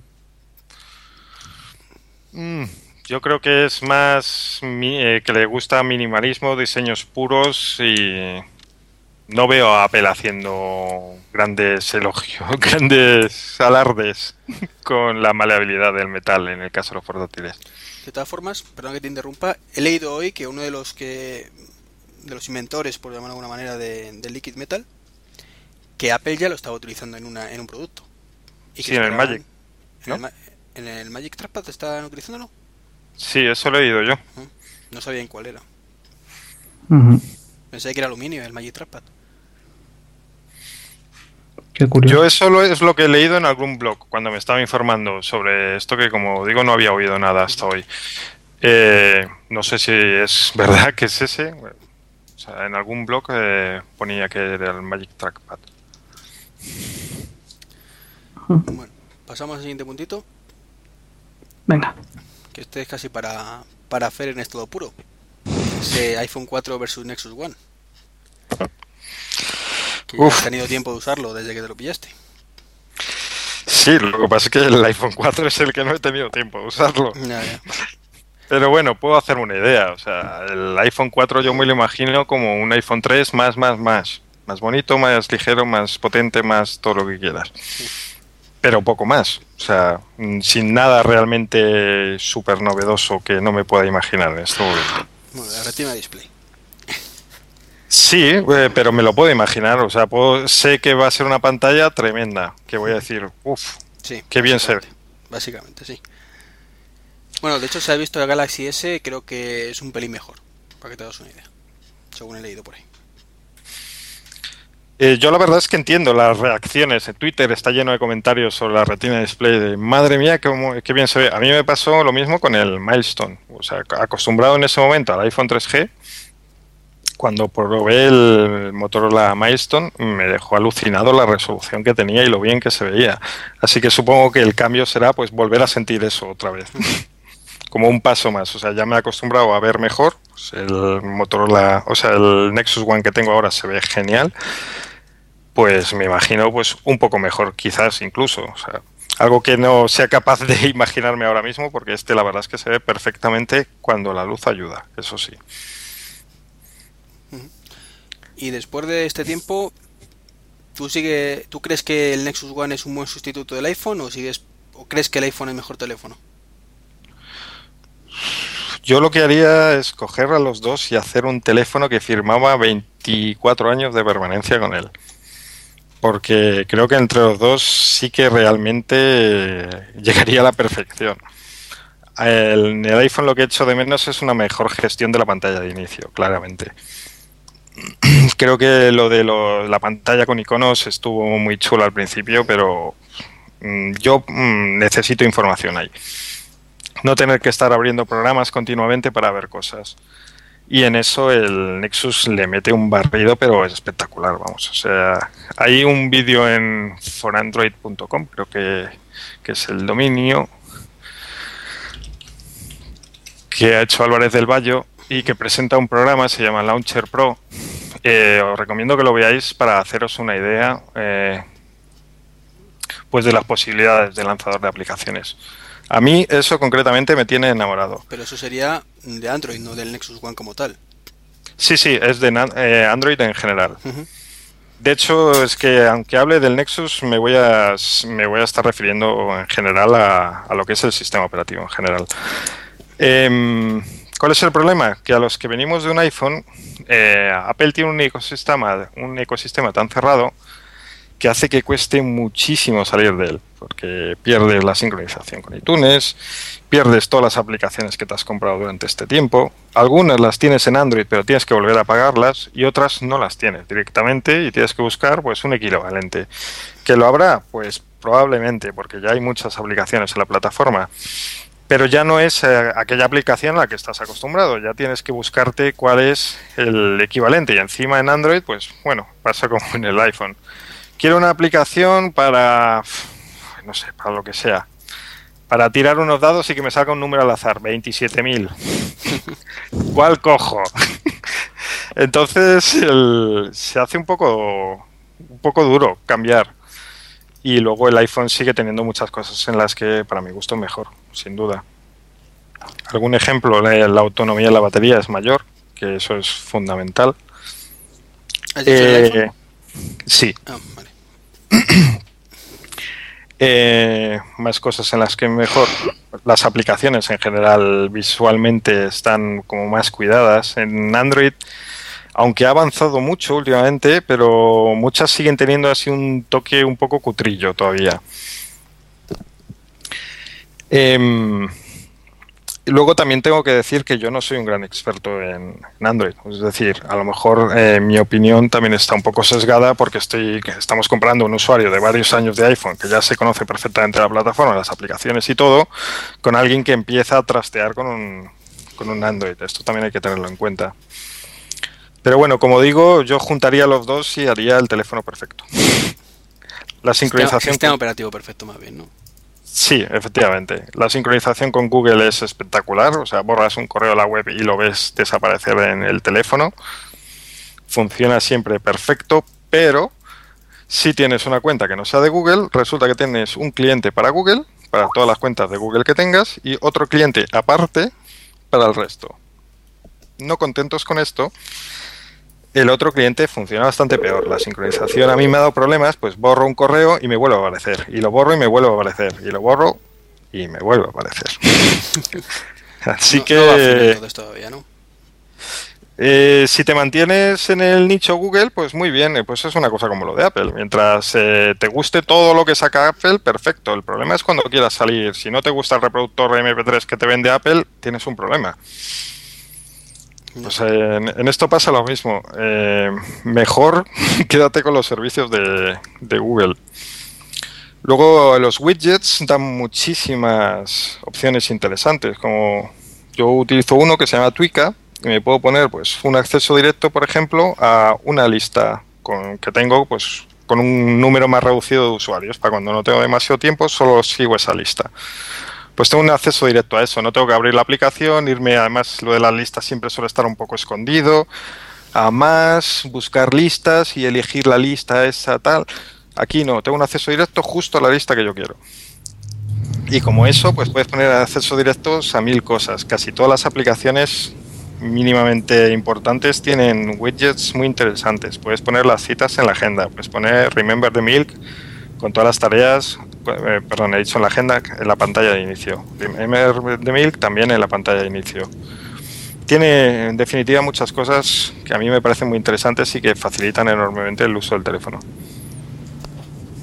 Y es que por los vídeos que has publicado estos días, ¿Mm?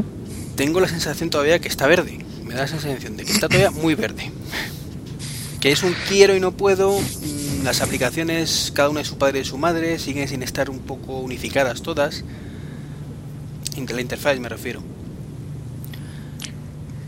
Eh, en verde, por ejemplo, la respuesta táctil eh, funciona mejor en un iPhone. Son los elementos donde... Pero ha mejorado muchísimo. O sea, está muy cerca, mucho más de lo que parece en el vídeo que publiqué. El vídeo que publiqué con lo de Flash fue un malísimo ejemplo del que me arrepiento, la verdad, porque además los- lo que yo comentaba no se correspondía con el vídeo que se estaba mostrando. O sea, yo tenía una impresión que me había hecho y es que cuando necesitas flash puntualmente se puede ver, no se ve genial, pero bueno, estás en un teléfono y normalmente cuando activas un vídeo en flash es un vídeo cortito que quieres ver en un momento. En el iPhone directamente pues no lo ves y punto. Y te lo tienes que guardar para luego verlo en el ordenador. Y a mí eso me parece un engorro. ¿Por qué? Pues porque tienes un ratito, abres Twitter, te ponen un enlace y cuando te llevan a una cruz de esto no se puede ver, pues no me hace ni, pizca de gracia. Eh, es eso, el iPhone está todo, se le ve que tiene más, más tiempo, más cuidado, más unificado, sí, efectivamente.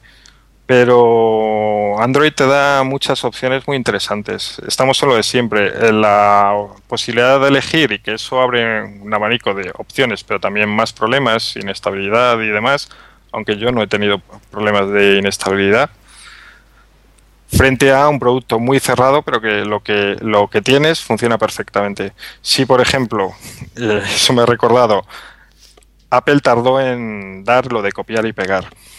Toda la gente decía, pero cuando por fin nos lo ha dado, funciona de puta madre. A mí la verdad es que no me llamó demasiado la atención. Dije, pues sí, funciona. ¿Cómo quieres que funcione si no?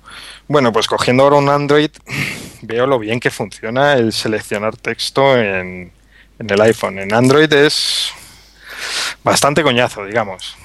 Cuesta seleccionar justo el, la- el fragmento de texto que quieres seleccionar.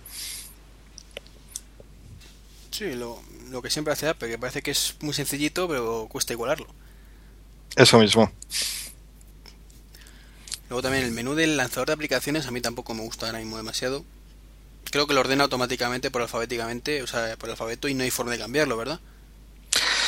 Efectivamente, lo que pasa es que yo creo que es un sistema operativo ideado por Google y entonces está pensado, tú siempre vas a tener un botón con una lupa para buscar y está ideado para que si tú no tienes un acceso directo en el escritorio porque la usas muchísimo, porque además puedes tener muchos escritorios, yo creo que está pensado para que utilices directamente la lupa y escribas tres caracteres y, te salga el nombre de la aplicación ya para pulsarlo. También antes en el iPhone, hasta hace dos días, teníamos que estar por siete pantallas buscando ver dónde habíamos puesto la aplicación en cuestión. Pero, pero saber, podías saber dónde lo habías puesto tú.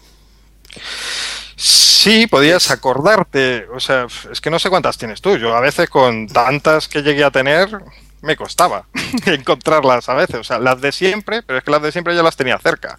Sí, Lo malo por es ejemplo- las que ponía en la pantalla 5. Es cierto, es cierto que si las pones en las pantallas de inicio, como puedes en Android, pues te quitas ese problema, ¿no? Pero por ejemplo, si no quisieras poner ningún widget o ninguna pantalla, tú imagínate que te compras una aplicación que, que utilizas todos los días que empieza por Z. Te mueres de asco, macho, para buscarla. Ya, pero es que si no quieres usar widgets y te compras un Android, mm, estamos empezando de una forma un poco rara. O sea, estás, no te digo que no se pueda hacer, ¿no? Pero te estás perdiendo algo fundamental y que, y que pone a Android por delante en ese sentido. Eh, si te pierdes eso, uf. O sea, aprovecha donde gana Android, por lo menos aprovechalo. Ujú. Bueno, ha sido una comparativa bastante interesante. Es cierto que estamos comparando quizás, bueno, has comparado más Android contra iOS que, que iPhone 4 contra Nexus One, aunque bueno, tenía ciertas dudas sobre si sería una competición justa, porque igual que no me parece justo comparar el Nexus One con el 3GS, porque llevan 6 meses de diferencia, Efectivamente, pues es que ahora parece lo contrario, ahora es muy fácil decir que el iPhone 4 le da mil vueltas. Claro, que tiene ocho meses más. Claro. Cuando realmente no hay tanta diferencia en hardware, ¿eh? Quitando la Retina Display, la misma RAM y tiene un procesador muy similar. Y la Retina Display quiero verla. O sea, no, no estoy diciendo, sé que va a ser mejor, pero quiero ver hasta qué punto puede ser mejor que esto. Porque es que tengo ahora Remember the Milk con una fuente pequeñísima y es que la veo perfectamente. Como digo, el problema de esta pantalla es que se ve, mm, sufre mucho con, con la luz directa del sol. Ese sí que es un problema que tiene, pero en cuanto a la definición, a mí con esto me llega. Bueno, y la, y la respuesta que has dicho, que, que eso creo que es común a todos los Androids, que es bastante mala. La respuesta multitáctil, te hablo. Eh, el movimiento de pinzas, sí. Lo que pasa es que, de hecho, tienen en las páginas web, por ejemplo, te salen dos botones para ampliar y reducir, porque el movimiento de pinza, pues no lo tiene nada. La verdad, con una pantalla 3,7 yo lo uso poco. O sea, lo que hago es el doble toque para que me ajuste el texto a la pantalla y la pinza, de hecho, en el iPhone tampoco lo uso prácticamente nada. Solo lo uso cuando hay, pues, en alguna página a veces un texto muy pequeñito y que si le das con el dedazo no aciertas ni de casualidad y ahí sí que amplías para... Pero solo en momentos muy puntuales. Así que no es, es algo que efectivamente no funciona muy bien, pero que tampoco, para mí, no es un gran defecto. Veo peor, por ejemplo, lo de la batería. Y en el caso del Nexus One también tiene un problema con el altavoz, que no suena demasiado alto. Eh, pero lo de la pinza, pues a mí concretamente no me importa demasiado. Eh, Mitch o Mario, ¿alguno, ¿algo que queréis añadir o preguntarle? Mm, No, yo he estado escuchando atentamente y no tengo nada más que añadir. Yo me uno a la postura de Mitch. Bueno, tú lo habrás sufrido en el de Siré, ¿no? En el caso de Mitch, perdona. Yo, en, en la ley, En la Legend, perdón, sí. pues no sé qué decirte. La verdad es que él tiene razón. Con todos los servicios de, de Google va maravilloso. En cuanto sales de ahí ya un poco tal. Pero vamos, es que el uso que, que se le da a ese móvil es como un móvil normal. A mí me lo regaló Vodafone y acaba de regalado a mi descendiente. Se lo, se lo di a mi chica y está súper contenta. Me dio un Sony Ericsson y ahora tiene este y ninguna queja. Pero de trastearlo y de hacerle cosas no le hemos hecho casi nada. Pues nada, comparativa zanjada, más o menos. Y ahora ya para terminar, ¿qué os parece? Proyecto Mitch, te oíamos fatal. No sé si soy yo o todos, pero oía como... Sí, No, no como antes, pero como si la tu red estuviera un poquito cascada. Bueno, ya conoces mi ADSL. Ahora está bien, ya ves. ya ha vuelto todo DSL. Bueno, ahora una cosa que yo sabéis que le gusta mucho es sacar la bola de cristal. Bien. Y es ver qué esperáis un poco de los iPhone 5 cuando salga en enero y el iPhone, el iPhone 6 dentro de 18 meses con sus respectivos iOS. ¿Qué creéis que va a sacar Apple? ¿Empiezo? Sí, sí. Joder, Mario, qué jodido. Pues el caso es que. el caso es que yo solo espero una cosa. Yo lo esperaba para este y, lo dije y no se cumplió. Porque, bueno, yo ya lo he visto en otros móviles y, y yo creo que es el futuro. Es una tecnología que se llama RFID o campo cercano, lo llaman de distinta forma en distintos sitios. Y el caso es que es un pequeño chip que tiene el, móvil, que el propio chip hace de antena, no necesitas una antena extra ni nada, entonces el radio de acción es muy pequeño, son apenas varios centímetros. Y eso te sirve para multitud de cosas. Puedes tener, pues yo qué sé, por ponerte un ejemplo, tú puedes tener eh, el móvil que vas hacia el metro o vas al autobús o vas al cine y hay un aparato, tú pasas el móvil y te da la entrada. Te da acceso o te da lo que quieras. O, o estás jugando y es un juego de una gincana y te dice, pues ve a no sé dónde. Entonces tú vas, pasas el, el móvil por ahí y te dice el próximo objetivo. O tú estás en el metro y un cartel de publicidad y pasas el móvil y te da un fondo escritorio, te da una melodía.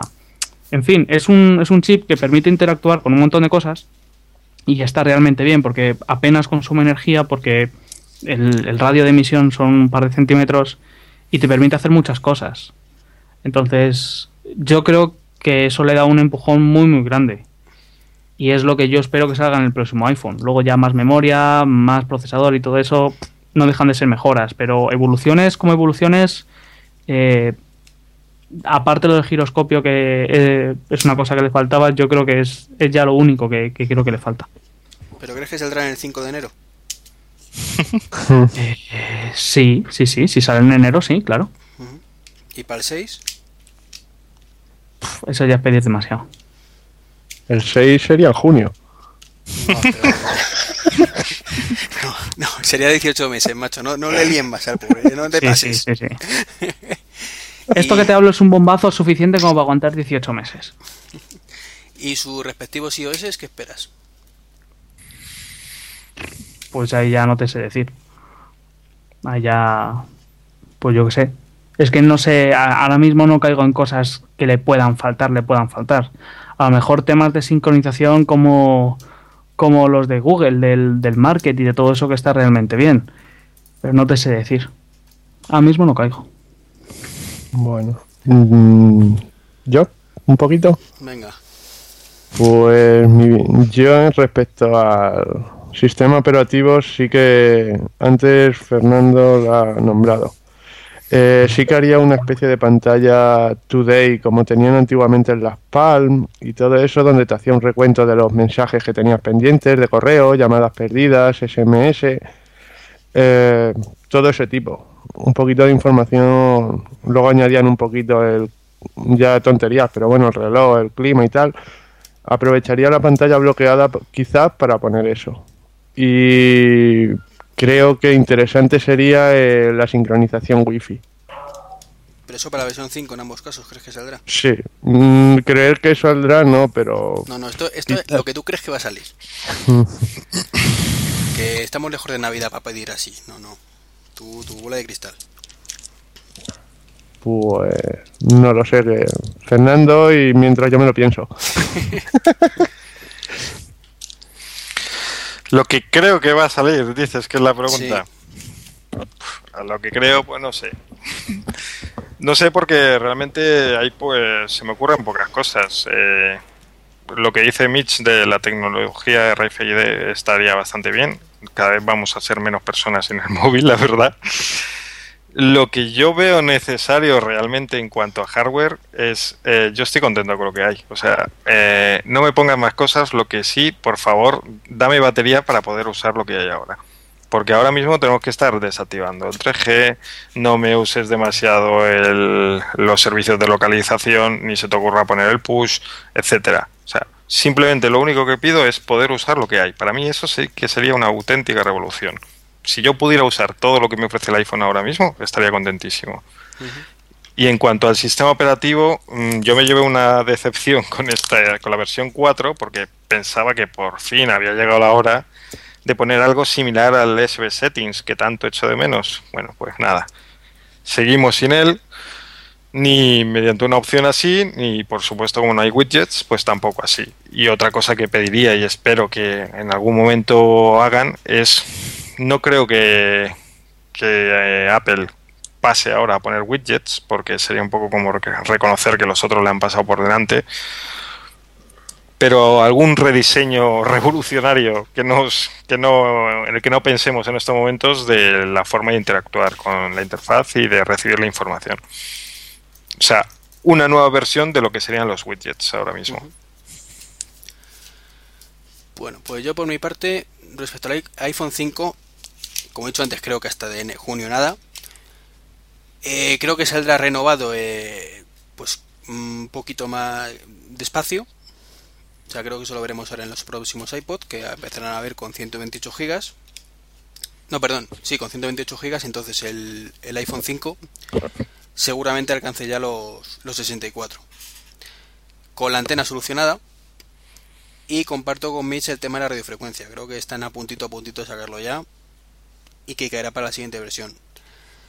Y luego la multitarea, perdón, la multitarea eh, respecto al software, mm, el tema de la multitarea que añadirán pues tres cosillas más. Sabéis que ahora tienen siete servicios, pues llegarán a tener 10 o 12.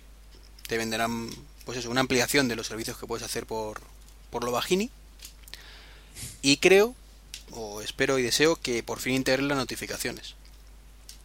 Eso que tiene Android que le pasa por encima, según has dicho tú hace un ratito, ¿no, Fer? totalmente y por fin sincronización por wifi. Y tal vez un SB setting. Creo que de la versión 5 no pasarán esas dos cosillas. Y luego la versión 6 nos van a sorprender con unas, características realmente revolucionarias típicas de Apple como es radio FM que será cuando ya no tenga más tu tía y la pongan. Pero ahí nos la van a vender como que reinventa la radio. Totalmente Igual que en el iPod Nano, que no le dio salir muy bien la jugada, porque si no, lo entiendo.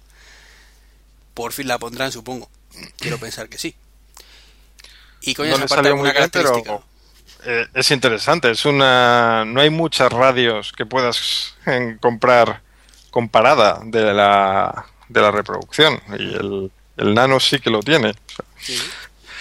Lo que no sé es por qué no lo pusieron en el 4, pero bueno, ellos son así. Cuando tienen chip de radio, que es lo más cachondo. Entonces nos habilitarán eso por fin. Igual que creo que en el lo que decía iOS, pues en el 6 nos pondrán por fin el, el full Bluetooth. La versión 6. Hasta entonces nos jodemos. y la pantalla de bloqueo hasta las 6, lo siento, tío, pero me temo que nada, ¿eh?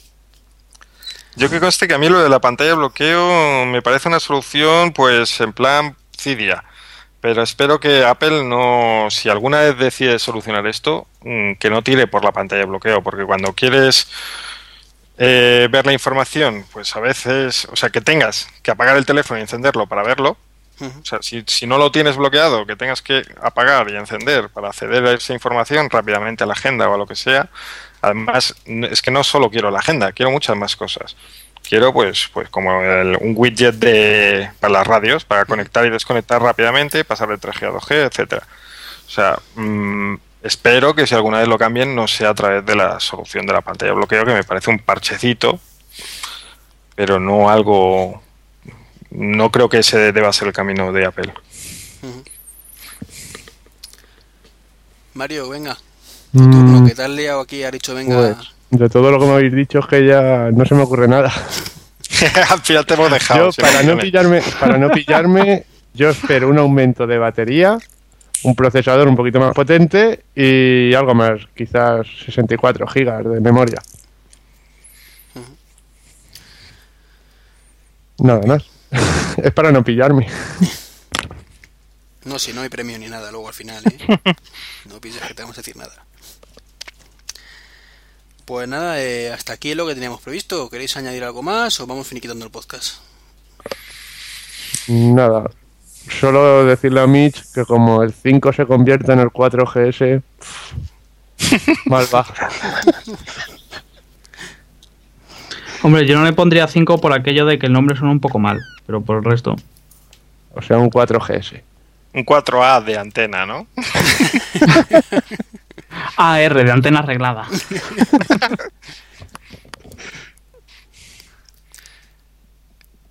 bueno, pues nada, si os parece, nos vamos despidiendo. Venga. Venga, empieza tú. Hala, empiezo yo. Yo soy. Mitch. Pues nada. Las damas primero. Yo soy, yo soy Mitch de friqueando.es. El Twitter es barra baja MCH. Y un placer como siempre. Pues yo soy Mario, en Twitter Raponchip y un placer haber compartido este rato con vosotros. Sido Álvarez, eh, arroba Do Álvarez en Twitter y colaboro en el blog de Serantes, serantes.es. Un placer. Y yo, pues, Trek23. Puse un post de que iba a cambiar de nombre. Y sigo dándole vueltas. No es que se me haya olvidado, es que todavía no lo tengo claro. Eh, así que bueno, pues soy Trek23, de la dirección del blog pues ya sabéis trek23.com de momento. Y nada, nos vemos dentro de 15 días más o menos. Ah, y el, nick de, de Twitter, pues Trek23 también. Un saludito, hasta luego. El resto son unos bordes, no se despiden, también dicen hasta luego.